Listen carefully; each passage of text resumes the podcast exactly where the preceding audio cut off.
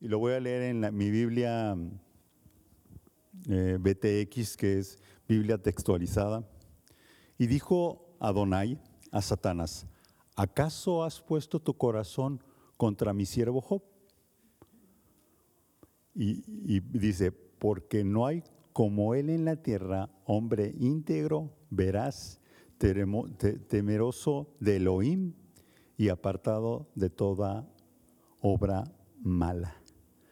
Número uno, Dios sabía que el diablo, que Satanás, ya había puesto la mirada en Job. Y, para que entendamos la palabra corazón, o sea, entonces va a decir, el diablo tiene corazón. O sea, Dios lo formó algo perfecto dentro de lo que es la alabanza a Dios. Entonces, dije, ¿has fijado? Dice, ¿has fijado tu corazón contra mi siervo Job? Luego dice, respondió Satanás. A, Dios o a Adonai. ¿No has tú puesto, oigan lo que está diciendo, no has tú puesto, le está diciendo a Dios, un vallado en torno a él? Número, un vallado en torno de él y en torno de su casa y en torno de todo lo que posee. Le está diciendo Satanás a Dios. O sea, tú no lo has protegido.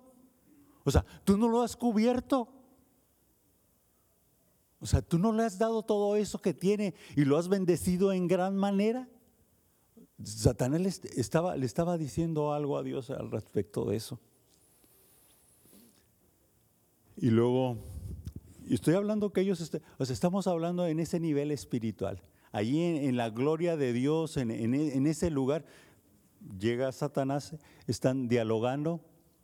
Luego dice, otra, otra palabra que, que brincó a mí, dice, porque has bendecido la obra de sus manos y, y sus posesiones se desbordan por toda la tierra. Y me acordé del versículo que dice, Juan 10:10, 10, porque Jesús nos vino a dar vida y vida en abundancia. Entonces, de aquí lo menciona Satanás, dice, es que desborda su vida sobre la tierra. Y, y, ahí me voy a quedar y voy a empezar a tocar esos puntos. También me acordé cuando dice, en esta parte, dice, has puesto bañado en torno de él. O sea, ¿se acuerdan del Salmo 91? ¿Qué menciona? ¿El que habita al abrigo del Altísimo? ¿Y qué más sucede? Si mora uno bajo la sombra del Omnipotente, caerán a tus lados mil y diez mil a tu diestra, más a ti qué? No te llegará. Hay un poderoso, hay una poderosa protección de parte de Dios en tu vida y en la mía.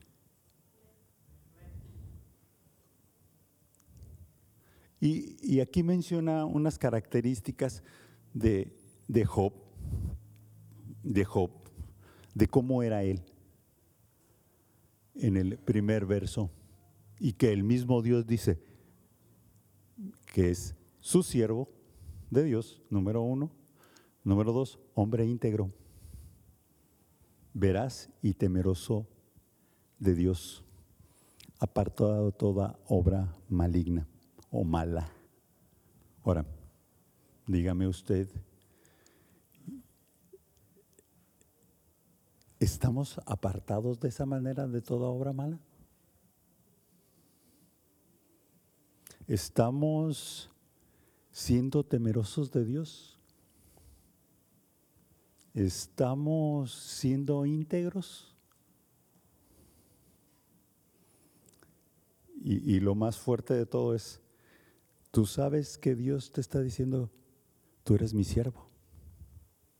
¿Vives como siervo de Dios? Esas son las características y los requisitos, lo puedo mencionar de esa manera, para tener ese vallado.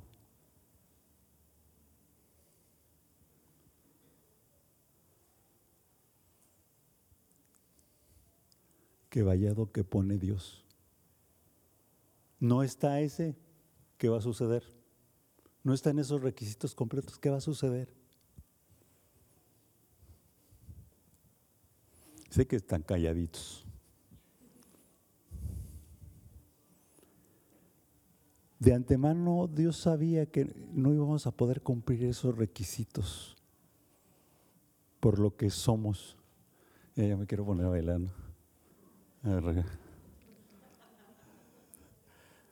De antemano, de antemano Dios sabía que no íbamos a poder cumplir ese tipo de requisitos. Pero dice, pero Job lo estaba haciendo. Era Job. Usted es usted y yo soy yo. o sea, pero él sabía. Por eso tuvo que venir Jesús. Tuvo que venir Jesús a la tierra para que el pecado que está en nuestra vida sea quitado, sea redimido y que por gracia podamos tener ese vallado. ¿Sabían eso? Esa es la realidad. Usted y yo a veces ni, somos temerosos de Dios. Usted sabe que no se deben hacer, no debe de maldecir a su prójimo y lo maldice. Y lo sabe. Y lo sabemos. Y lo hace. Entonces, ¿dónde está el temor entonces? A Dios porque no lo vemos, pero sí vemos al individuo que nos ofendió y, y le damos duro también en las ofensas. Entonces, ¿por qué no somos tan temerosos de Dios? Por, eh, esa necesidad de búsqueda. Si, si, vemos algunas características que no me voy a profundizar mucho de, de, de Job, algo que él hacía constantemente, ofrecía sacrificios a Dios. Y los ofrecía para él, o sea, delante de Dios, pero también lo hacía por su familia, aunque sus hijos eran unos destrampados de primera. Destrampados. Pero ofrecía esos sacrificios por su familia.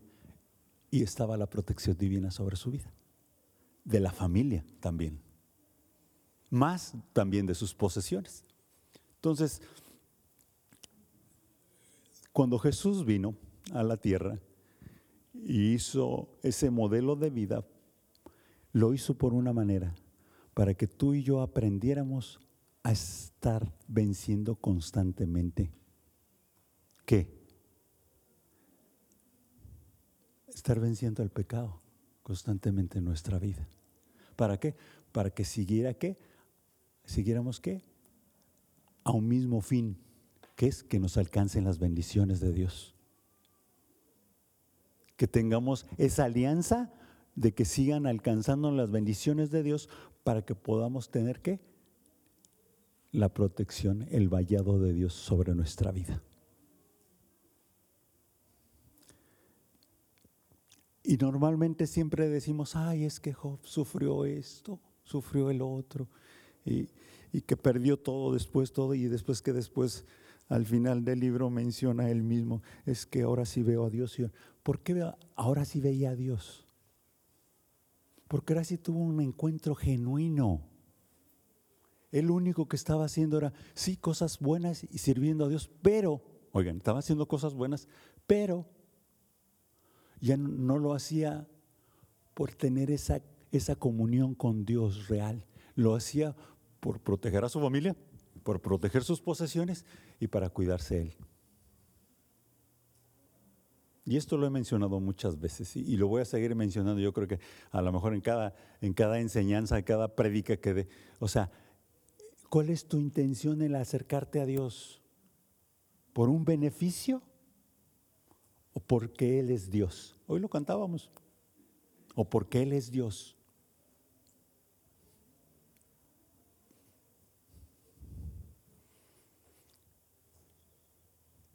Por eso al final Job se dio cuenta es que ahora sí lo veo. Ya sé quién es Dios, ese que ama al ser humano con todo su corazón, ya lo sé. Ya lo sé. Y, voy a mencionar algunos puntos que a veces en nuestro corazón se, se, se ponen y que son áreas que nosotros las damos por, por hecho.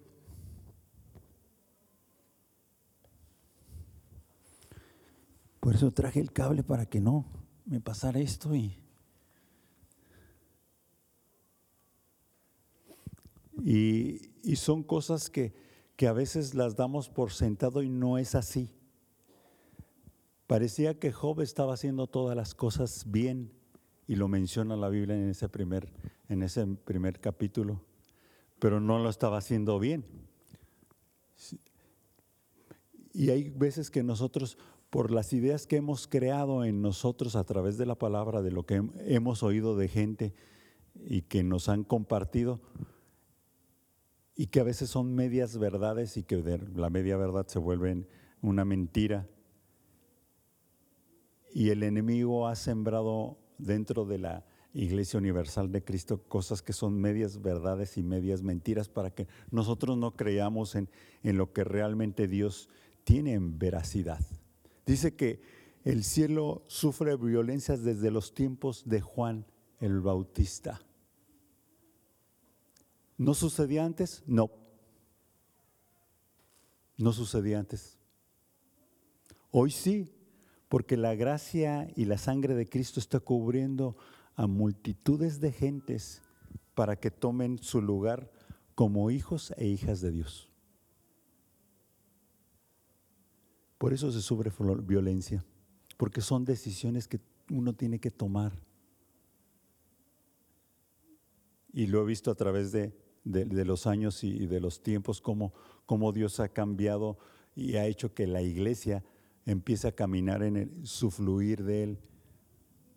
Tenía en aquel entonces, eh, tiempo pasado, la iglesia tenía la palabra de Dios, pero estaba oculta y llega un hombre como Martín Lutero y llega una, una, una revelación en su corazón y en su mente y dice, el justo por su fe vivirá.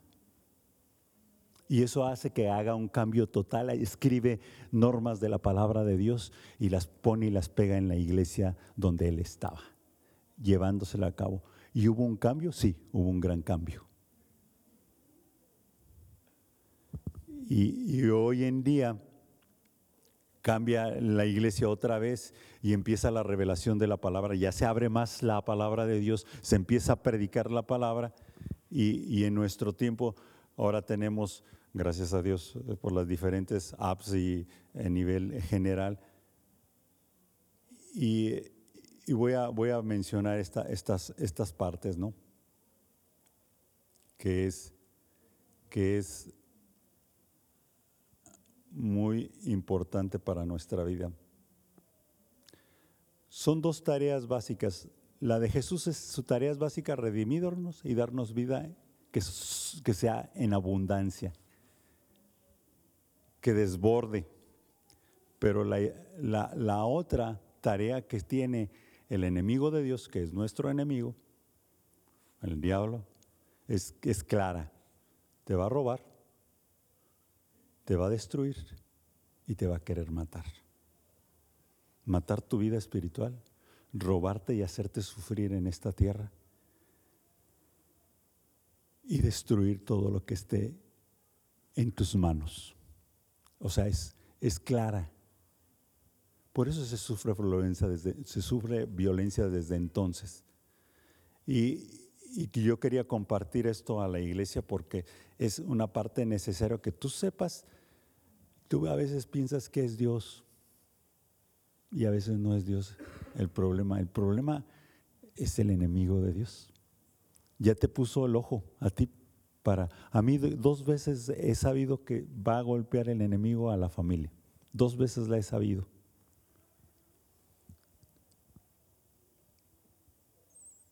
Porque puso su mirada para tratar de robarnos, destruirnos o llegar a matarnos. Y Él hace lo mismo con toda la gente. ¿Por qué? Porque tiene celos de ti y de mí Número uno, somos a imagen de Dios. Él se creía tan perfecto que quiso poner su mismo trono al nivel de Dios y fue desechado. Entonces está celoso de nosotros porque somos a imagen de Dios. Somos alguien mucho más especial que Dios creó como hijos, o sea, su misma familia. Él deseara ser de la misma familia, deseó ser de la misma familia de Dios, pero sin embargo no, era un siervo. Era un instrumento solamente dentro del, del mundo espiritual, pero cayó. Y, y, por eso a nosotros nos odia. Diría que nos odia con odio jarocho, pero, o sea, es más que eso. Es más que eso. Y por eso yo te podría decir, ¿cuánto has sufrido?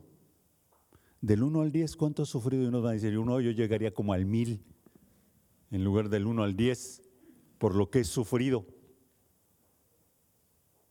Pero ¿crees que Dios ha controlado las cosas? Sí, pero el enemigo, el enemigo ha estado acechando, siempre.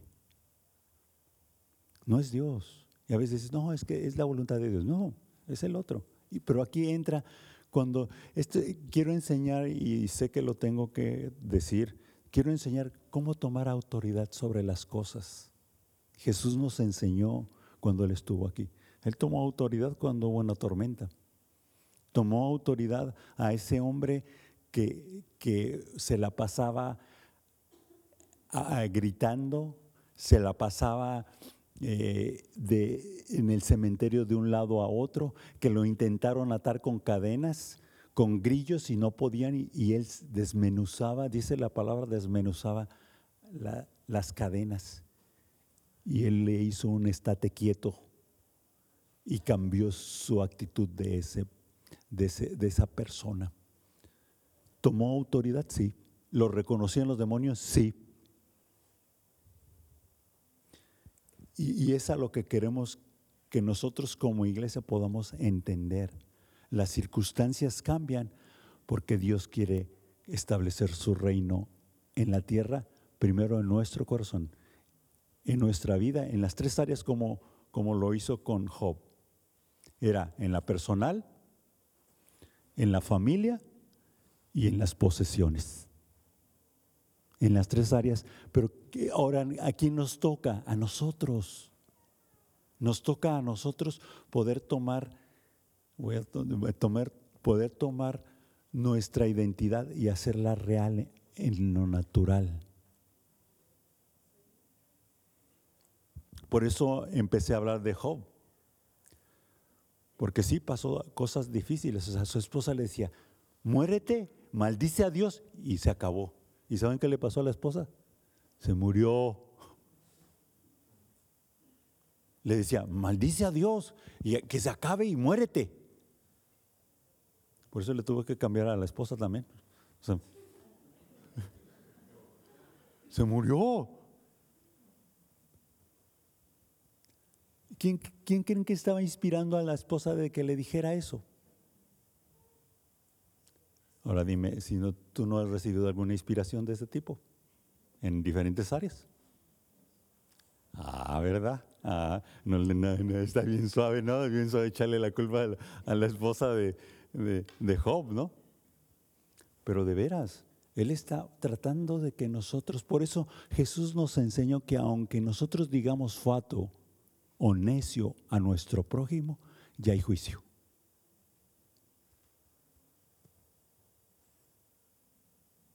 Y hoy en día es tan común decirle que, se parece a un animalito, ¿no? Con cuernos y, se dicen así, ¿no? ¿Qué está haciendo? ¿Qué, ¿Qué, estamos haciendo? Pues lo estamos maldiciendo. Ni el animalito tiene la culpa de eso.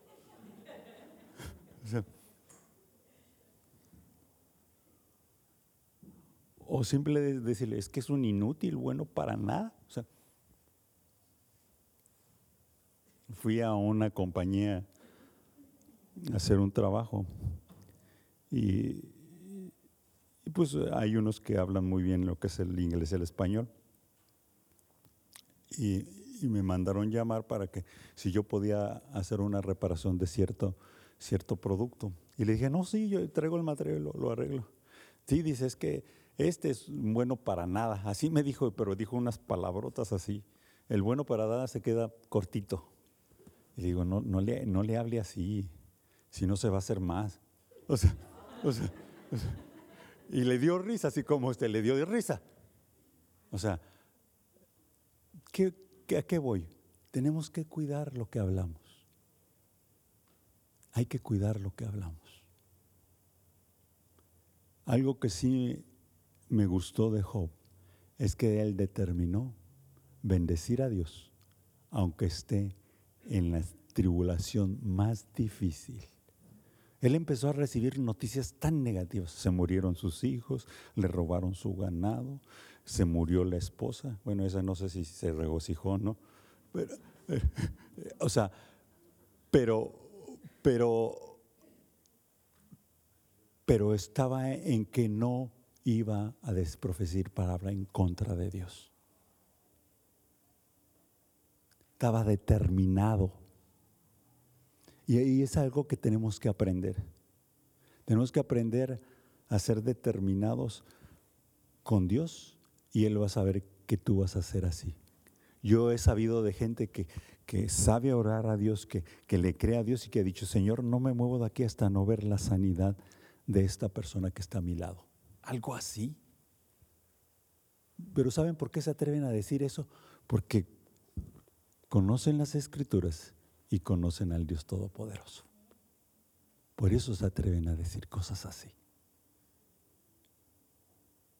Porque conocen las leyes espirituales porque conocen cómo opera Dios realmente, no, no como nosotros a veces pensamos.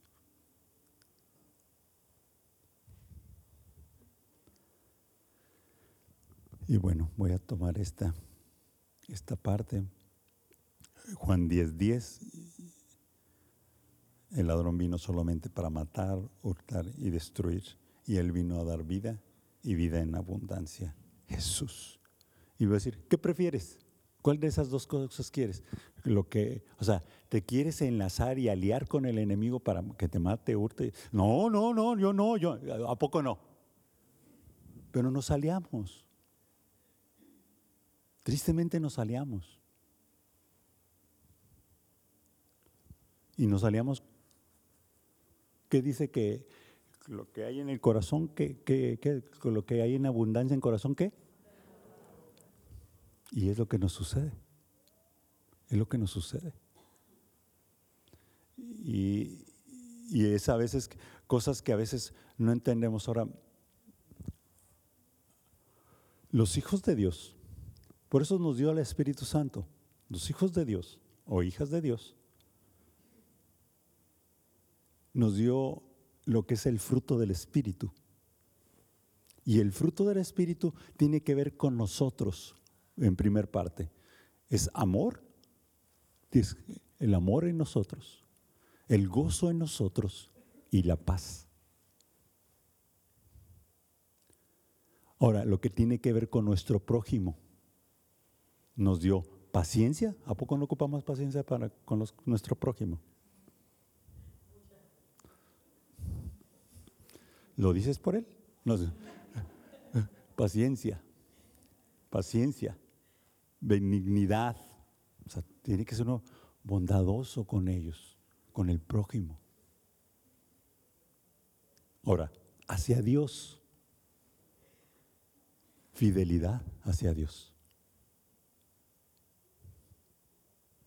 Mansedumbre, siempre estar en el mismo. ¿Por qué creen que nos pide que estemos gozosos aunque estemos en tribulación? Yo, yo, he visto gente que está en tribulación y no está gozosa, aunque sepa que es hijo de Dios. Ay, usted también, no se haga. ¿Por qué? Porque tiene que ver con la mansedumbre y es de estar delante de la presencia de Dios. Y el apóstol Pablo le dijo, atribulado, atribulado, pero gozoso. Dominio propio. Esto tiene que ver hacia Dios, dominio propio. Dominio propio quiere decir que dices, Dios, voy a apartar estos 30 minutos, bueno, no me voy tan grande, estos 10 minutos para orar contigo. dominio propio y voy a estar ese tiempo contigo. Nadie me va a estorbar. Y voy a estar ahí. Dije 10 porque cinco son muy poquitos. Minutos. Y así logras más, gloria a Dios.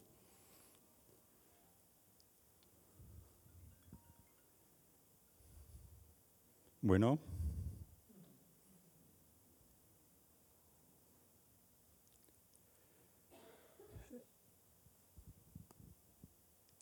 Pero está el fruto del Espíritu ahí. ¿Se te da? El fruto del Espíritu es un desarrollo que tienes que hacer. No se te va a presentar así de repente. Es una semilla que tienes que desarrollar tú y yo. Es una tarea que tenemos que hacer. Unos están aliados con el coraje. Son mecha cortita, rápido se enojan. Están aliados con el coraje. Hay otros que están aliados de la perfección, que todos quieren las cosas bien, pero él no hace las cosas bien. Otros están aliados con el trabajo. Ahí están metidos en el trabajo y le echan ahí el trabajo y pueden durar horas. Horas en el trabajo. En, la compañía que menciono, hay gente que está desde las 3 de la mañana trabajando y sale a las 7 de la noche en, esa compañía donde voy. Digo, ay, pues ya mejor tráete tu cama aquí, le digo a dormir. Y si tienes hijos, tráelos de una vez para que también aquí te ayuden a trabajar. O sea, o sea es, es algo sorprendente. Pues algo está sucediendo. Se aliaron con, con el trabajo.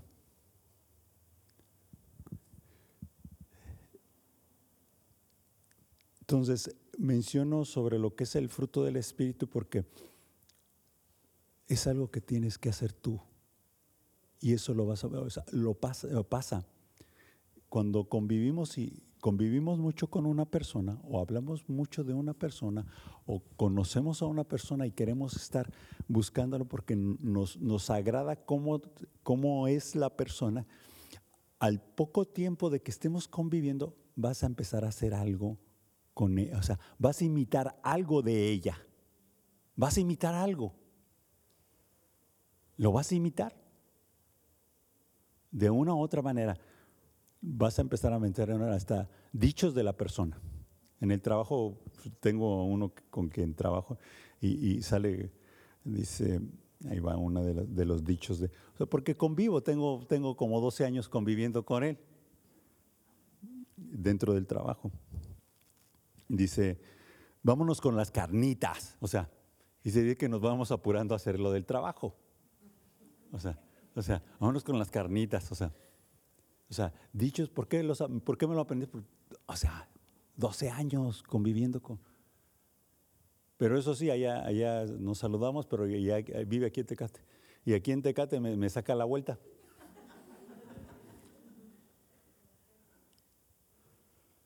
Entonces, o sea, hacemos pequeñas alianzas de ese tipo y, el fruto del Espíritu solamente lo vas a obtener en tu comunión con Dios para desarrollar. Porque te estás aliando con el Padre Celestial y Él es amor. Dios es amor. Y es como se va a desarrollar, no hay otra, no hay otra manera.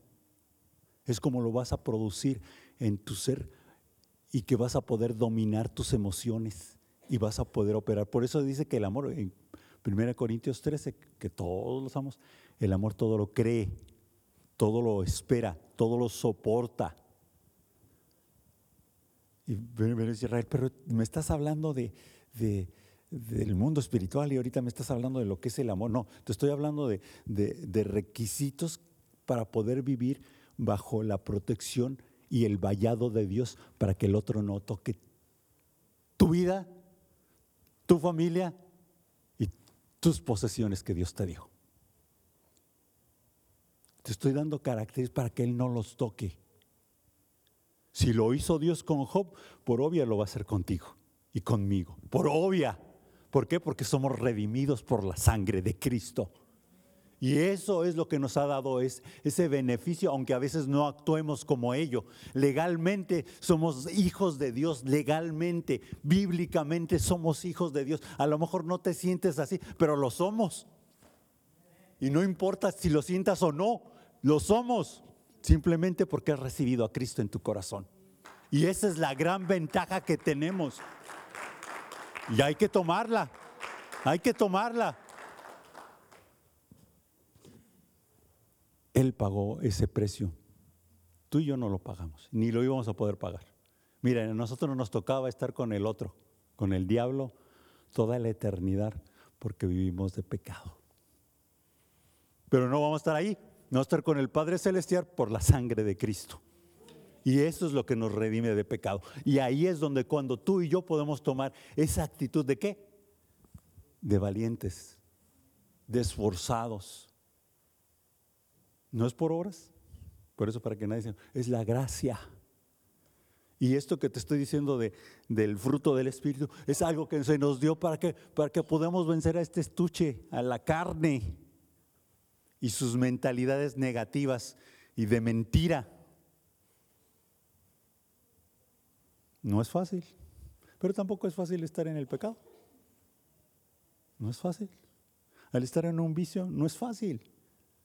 Tienes que mantener el vicio. Por eso roban.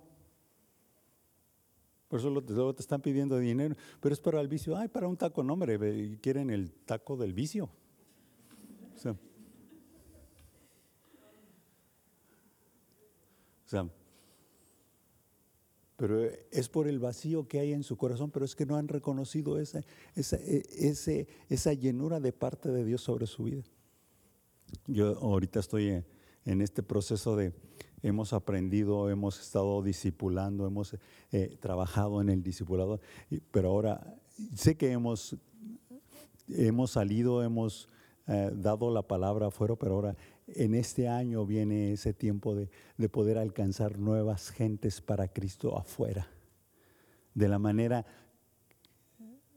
que Dios nos inspire a hacerlo, sea a través de Hechos 2020, que es a través de casas, de tocar puerta por puerta, pero empezar a alcanzar a esas almas perdidas, a esas almas que algún día yo estuve en esa posición y que ahora en Cristo estoy, ahora voy por esas almas que tal vez, en mi caso específico, que tal vez están siendo atadas por demonios, demonios de enfermedad, demonios de opresión, demonios de mentira, engaño, lujuria, de vicios, e ir por ellos. Y sí estamos nosotros a través de las redes sociales invitando a la gente, pero ahora hay que ir por ellos. Nuevo trabajo, no. La iglesia lo ha estado haciendo, pero ahora va a ser con unas puertas abiertas a poder alcanzarlos. Impacto a la calle, Nuevas Fuerzas lo está haciendo, o sea, no ha parado. Pero ahora nosotros, como iglesia, de una manera más abierta y segura. Por eso sé que ya estamos listos para, una de las cosas que, sabía que yo tenía que hacer era tener gente lista para disipular a otra gente, para que sea discipulada, para poder alcanzar el error que ha cometido la iglesia es de, compartir el evangelio. Uno, gente hasta te puede evangelizar allá afuera porque es, ah, sí, necesito orar y aceptar a Cristo. Ah, ya lo hice. O sea, la gente ha sido una y otra vez evangelizada. Ya lo saben los pasos. Pero ahora eh, en esta parte nosotros tenemos la tarea de poderles enseñar quién es ese Dios verdadero. No con palabra de sabia sabiduría, sino con, a través del poder de Dios y la habilidad divina de Dios sobre la vida de ellos. Así. Así tenemos que tomar nuestro lugar como, como iglesia y cuando hablo como iglesia, la iglesia eres tú. Tú eres templo del Espíritu Santo. Que puedas conocer más profundamente el mover del Espíritu Santo en ti Y vas a ver cómo Dios va a empezar a impulsar eso. Y no te vas a callar ahora sí de decirle quién es Dios, ni te vas a avergonzar de que Él pagó ese precio y que Él está dispuesto a darte esas buenas noticias que de salvación, del reino. Del reino. Yo por ahí en redes sociales alguien subió una y, se veía la fotografía, se veía al diablo con la Biblia aquí y le daba vueltas a la Biblia y decía, híjole, los cristianos me echan mucha, hablan que todo lo hago yo y, son ellos solitos. y de veras, por nuestra concupiscencia. Pero claro, ¿no? Él te, él te da el puchón. Él te da el puchón para que uno caiga. Pero tú decides, y yo, pero yo he decidido que la iglesia en el año que viene va a ser una iglesia evangelizadora. Vamos por la gente que tiene esa necesidad para que sea sanada y salvada. En el nombre de Jesús.